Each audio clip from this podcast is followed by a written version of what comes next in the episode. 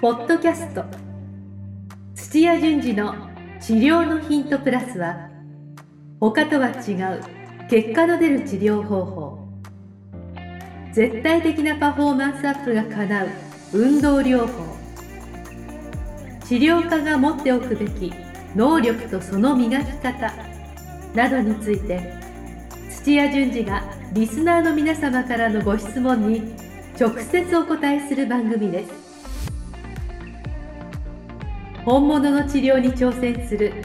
日本オランダ都市療法協会がお届けします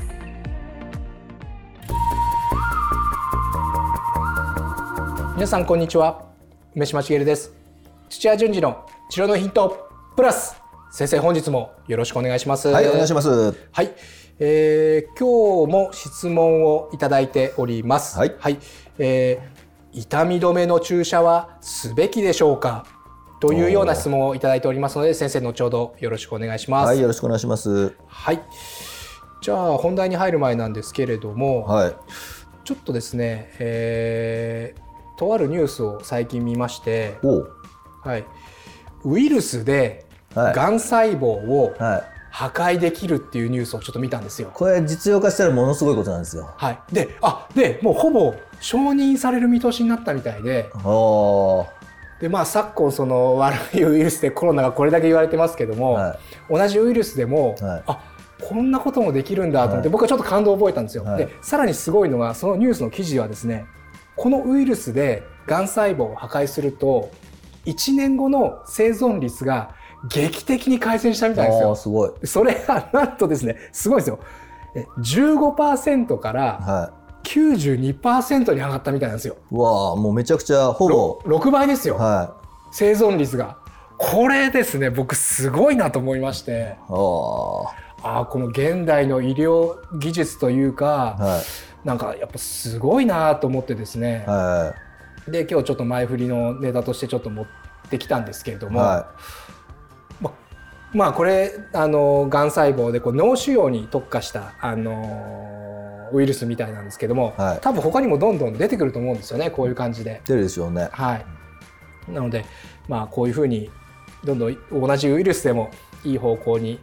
なんか使ってもらえるといいなっていうふうにこれ菌類とかウイルスっていうのはは、いもう全然あのもうものすごい種類の数があるから、はい、どういう作用があるってまだまだわかんないウイルス菌がいっぱいあるんですよ。へえだからあなるほどねまあもうここ数年でこう、うんとヨヨーグルトメーカーさんたちはいろんななんか痩せるやつだとか、うんあのー脂肪をへあ同じか脂肪を減らすやつとかうんうん病気にならないやつとかって言って、うんうん見つけてきますけども、うん草むらとかに落ちてる菌だったり とかあるいはあの自分のか人間のはいはい大腸の中にあーもともと持ってたあの菌だとかって言って、乳酸菌をなんか、うんあ新しい乳酸菌が出てきたとか言って。うんうんうんあの日々研究して見つけてるんですよね。へーカルピスもそうですし、なるほど、はい。だまだまだこの分野は、そうまであすよね菌とあのウイルス、はいすごく可能性のあるところですよね。なるほどちょっと期待したいですね、はいその辺はまだまだそうですよ未知な世界ですもんねこの辺ははいわかりましたありがとうございますじゃあいいですかはい、そうにいいですよ。なんかさらっとすいませんさらりとちょっと言ってしまいました 僕が喋りたい分だけ喋って膨らめすんのかなと思ったら、すいません いい今幼稚園児みたいじゃないですか。なんか聞いて聞いてすごいでしょ うで、なんか横展開すると かな。コメント返しが全然全くできなかったって大変失礼いたしましたいえいえじゃあ行きましょう行きましょう。はいさっさと行きましょう。はい。 えっとじゃあ質問に行きたいと思います。はい。あの痛み止めのです。 大丈夫ですか。 ちょっとあのこれはちょっと編集でちょっとカットしてもらいたいんですけど、はい笑いそうになっちゃってすみま大丈夫でせすん。よははいいはい、えーっとはい大丈夫だと思います。ちょっとコーヒー飲んでもいいですか。あ、どうぞどうぞ。はいあの十十三番です ね。十三番ですね。十三行目ですね。いや場所は分かってます。分かってますか。大丈夫ですか。 大丈夫です。ちょっと先生がまたあの 笑かせるから。いいですか。わわ私読みましょうか。すみません。よし、はい、大丈夫です。はい。今日はです。はい、じゃあ質問いきますね。はい。今日は愛知県の、はいえー某スポーツチーム所属の20代のトレーナーの方から質問いただきました。おうはいはい。えー初めて質問いたします。愛知県で割とその種目では全国区で有名な某チームで働き出して1年目の新米トレーナーです。おなんなあんなんだろうあな気になりますね。なんだろう全国い区ろいろフットサルとか、はいラグビーとか、はソフトボールとか、いはあとなんだろうバレーとかまあ、サッカーバレー、いまあ、ありますよね結構ありますいよ全国区はい、全国ありますね、はい、で先輩トレーナーと一緒に2人体制で仕事をしていますのおでういろいろと教えてもらいながら見よう見まねで毎日過ごしていますはいその中で、えースポーツでの実績が素晴らしい土屋先生に教えていただきたいことがあります、はいえーそれはチームでは昔からそうだったからと監修で、えー怪我をしていても痛み止めを飲んだ痛み止め薬薬痛み止め薬を飲んだり、はいえーチームドクター自身が積極的に痛み止めの注射をしてプレーができる状態にして試合に出場していますと、ほはい、自分は痛み止めの力を借りてまでもプレーをしない方が不必要な再発を防ぎ、えー怪我を長引かせなくて良いと考えています、えーですが現実はプロテインのようなサプリメントの感覚なのか全く躊躇せずに頻繁に痛み止めを常用していますえーこのような状態のチームですがチーム自体は全国大会で優勝したりす る実力のあるチームですすごいですね、そんなトップレベルの現場のトレーナーとして愚問かもしれませんがぜひ土屋先生のご意見をお聞かせください、はい痛み止めの注射はすべきなのでしょうかというような結構これ重要というか大事なんだと思うんですよ僕、はい先生どう思いますかここはこれはうえっと医療の専門家としてはえ、やっぱり、えー痛み止めもそうなんですけども、はいテーピングとかでうん制限をして、んであのプレーはすべきじゃないと思いますね、うんあプロとして、なるほどもう先生はズバリすべきではないと認めどうや、はいプロとしてはい、プロ選手としてプロ選手として、うんアスリート5体満足で、あのー表現できるやっぱうんパフォーマンスで、うんあのーやっぱりあのーファンの前でうんこう、なんか結果を出すっていなうるほのどが美しいんじゃないですかね。ああこれもしかしたらあれですかねい監督の指示ですかねやっぱり監督の指示とかじゃなくて監督も含めて、もうこのチームだけじゃなくてこの業界みんなすあのそういう気があるんだと思うんですよ。そうですか野球でもゴルフでもサッカーでも、はいい、ろんな現場行きましたけど、ええあのー結構痛み止め平気であホイホイのあの飲みながらやるってへー普通なんですよ。あそういうもんなんですか、はあそうなんだい、で、はいなんか大した痛みがな,、なかったとしても、うんうんもうひどいやつは、うんあの今日もじゃあ試合だからこれの飲んどこうかなみたいな。ええそんな軽い感じなんですか軽い感じで使うあまた普通はでも薬だから、うん本当は処方箋がとか、うんうんあーなくちゃいけないとかっていう体なんですけど、うんうんでももうあのー市販してるような痛み止めも、あのーあるからそっちを出したりとか、うん一応、えーチームというかクラブハウスの中に、うんえーまあ薬をちゃんと保管する場所を作って、ええで保健所で登録して、はいで一応医者がそこから、うんあのーまあ、管理してる薬を出すっていう体で、はいはいなってるんですけどもあなってるんですけど医者常駐してないですから結そうで局すよトねレーナーがほいって渡すのか、ええひどいチームの場合はここだけの話ですけども、ええつってこうオープンになっちゃいますけど、 はい選手がえもう鍵のかかってないところをええガラガラって開けてこうやって飲んじゃうとかっていうなるほど結構乱れてますよ。あそうですかはそれあ選手自体も別にとに何も言われてないけれども、まあ、試合出たいから飲んじゃうとか痛い痛くない状態で試合に臨みたいから飲んじゃうとかそういう心情なんですかいね。心情ですねいやだって選手ってい痛くてもプレーできたらもちろんあのそのままやりますし、ええあのね、選手のキャリアにかかって関わってくることなんで、うんうんで、え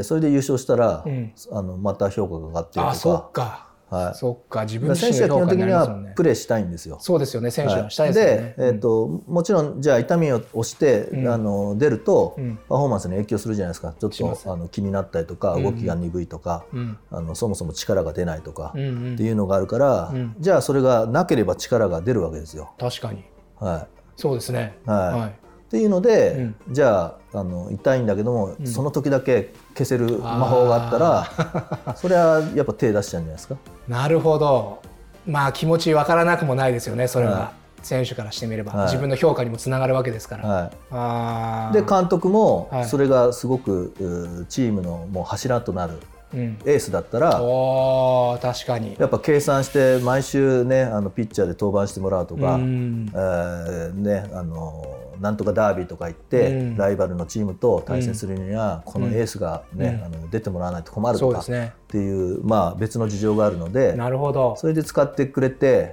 出てくれる分には監督はもう嬉しいじゃないですか。確かに、はい、で監督の方は、もうプロの方あのチームですと1年契約とか2年契約とかだから。もう極端な話、選手が壊れようが、その試合勝ってくれたら OK なわけじゃないですか。大人の事情ですね、まさに。 なるほど。確かに監督自身の立場からとそうですよね。チームにずっと所属している、あの監督じゃないので、その一試合一試合があのすごく大事で、そうですね、本当にだからあのもう、え普通の J リーグであれば、あの3、4試合、ね、強いチームだと3、4試合連敗したらクビですよ。ああ確かに途中で降板させられることありますよね。よはい、はい確かに。はい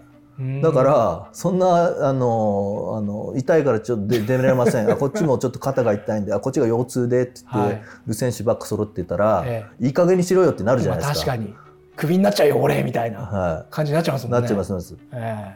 えー、そういう事情もあるから、し多分その監督自身が若い頃は、そう痛み止めもう今よりもさらにあの、もっと常用してたと思うんですけど、あの使って出てたんだから、あのちょっとぐらい無理しろよっていう意識はすごい強いと思いますよ。この業界の暗黙の了解みたいなものがあるんですね。悪しき習慣ですよ。へえ、そうなんだ。はい。あプロに行けば行くほどそんな感じになる結構ありますよいや勝負かかってるから、はい、たとえその一瞬、あのー、無理して壊れたとしても、はい、やっぱり結果を、ね、手にするっていう方を優先しがちですよね、えー、レベルが高ければ高いほどなるほど、はい、でもそんな、まあ、慣習というか中でもやっぱ土屋先生はこれはやめた方がいいっていうのはなぜですかあの痛み止めの注射とかサプリメントを飲まない方がいいキャリアが短くなっちゃうんですよ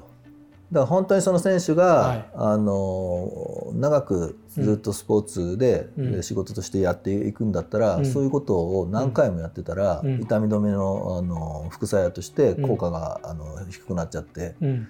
実際に必要な時にはもう、通常以上のすごい量の麻酔をしないと、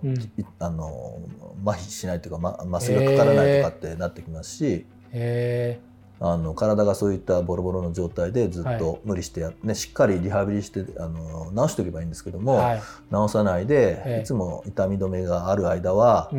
痛くないっていうことで、ね、そこ組織損傷してるのに無理して動かしちゃうっていう状態でやるのでもっとひどくしちゃってるっ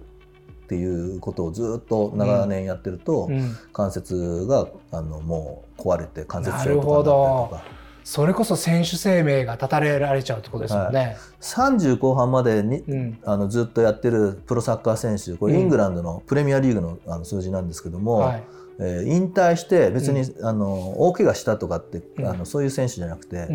ちゃんとキャリアを38とか40歳までやりましたとか、ね、35以上の,、あの人を調べると、その後関節症になる率が8割とか9割ですよほぼみんな関節症になるんですよ。えー、で関節症ってねあの、はい、軟骨がすり減って、でどんどんどんどんこうすり減った分骨同士がぶつかるので、うん、骨が変形してこう、うん、あの大きくなってで、しまいには可動域が狭くなって。うん、っていう風になっちゃうんですよ。でしまいには人工関節に変えると。ええー。8、9割ですよ。 じゃあほぼこれやってたってことじゃないですか痛み止めとか痛み止めやっているかどうかはちょっと同時にやってあの調べてないですけどただ、まあ、長年やってるから痛み止めやってる選手はそこまであのキャリア築けないからあのそうじゃないとは思うんですけど、はい、ただもうあのプロスポーツは健康に悪いんですよ。うん、あそっかそういうもうもうプロスポーツ自体が無理をしてる状態だってことですね無理をして年間40試合とかすごく激しい試合をやってる、ね、はい膝はもうやっぱり引退した後に そういうことが出てくるんですよ。あただ、ね、普通にやっててもそういうふうになっちゃうからってことですよね。はいはい、でさらに痛み止めをしてまあ、やればさらにその負荷をかけることになって負荷かけられるんですよ自分は痛くないからですよね、はあーい、だじゃかあら組織損傷がもっと広がって、はいな治ろうっていうのがうんなんかまた、あの再発の連続だからしまいにはちゃんと体支えられなくて大怪我しますよね。あーじゃあそういったもう副作用が考えられるので先生としてはやっぱもはうできるだけやめた方がいいっていうのが。はいこれなんで私が言うかっていうと自分自身もはいはいはい、実はあはい、痛み止めを飲んで 全然話があーあの痛み止めを振ろうと思ってました僕それ。違うんで、はい痛み止めを飲んで ええしかもえ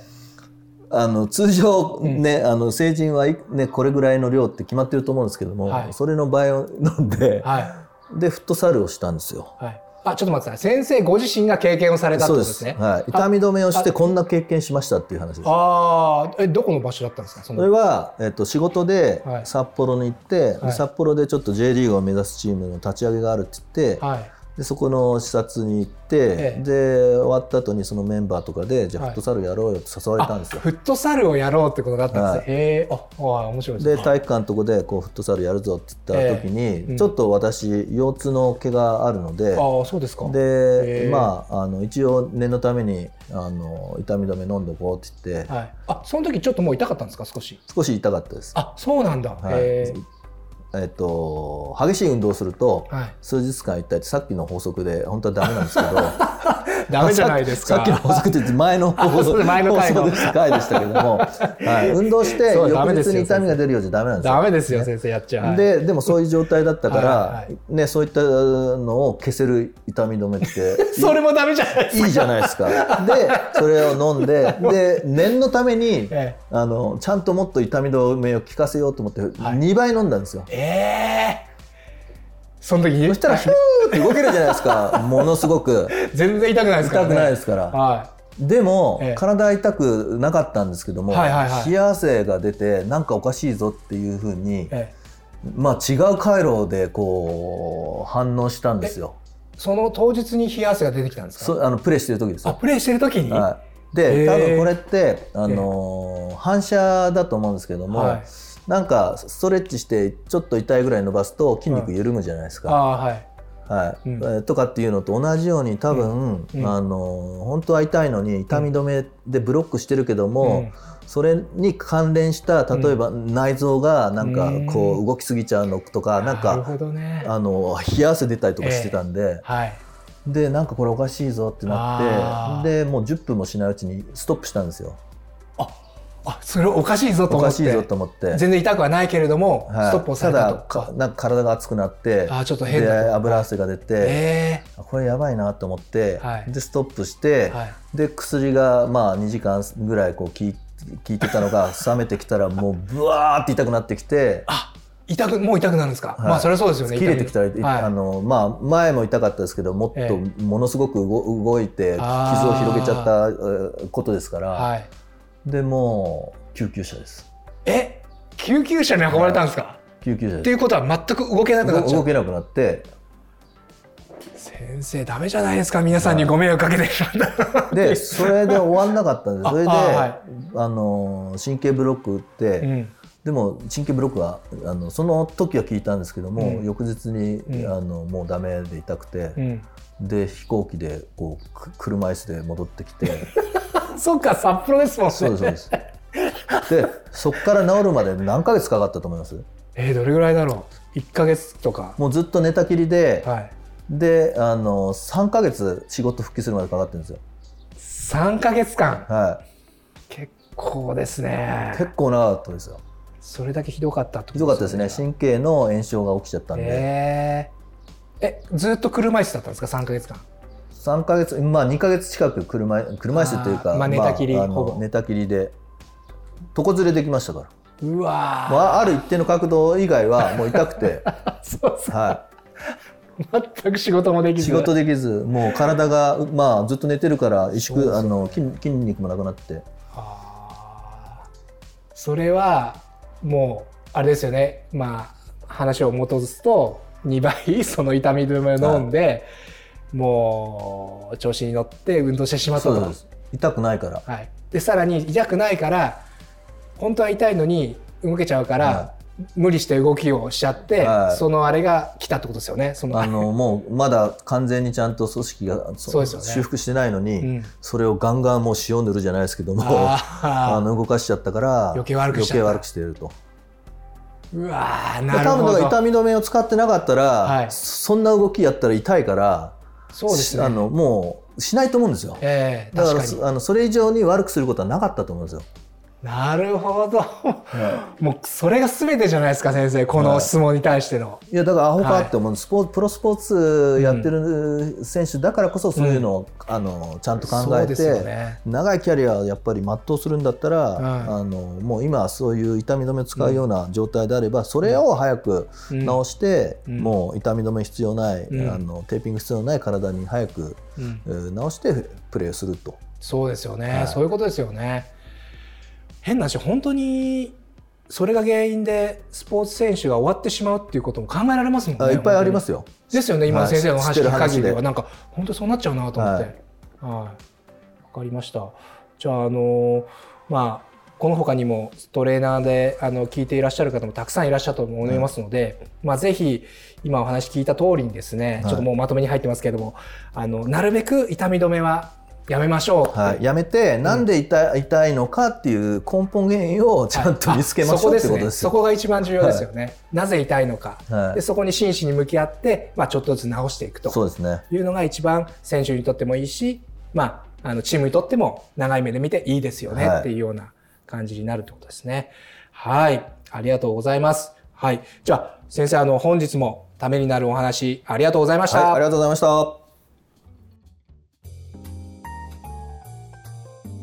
今日のポッドキャストはいかがでしたか番組では土屋順次への質問を受け付けておりますウェブ検索で「オランダ都市 DMT」と入力し結果に出てくるオフィシャルサイトにアクセスポッドキャストのバナーから質問項目をご入力くださいまたオフィシャルサイトでは「無料メルマガも配信中です。ぜひ遊びに来てくださいね。それではまたお耳にかかりましょう。ごきげんよう。さようなら。この番組は提供日本オランダ都市療法協会ナレーションボイスアップマスターコーチ春でお送りしました。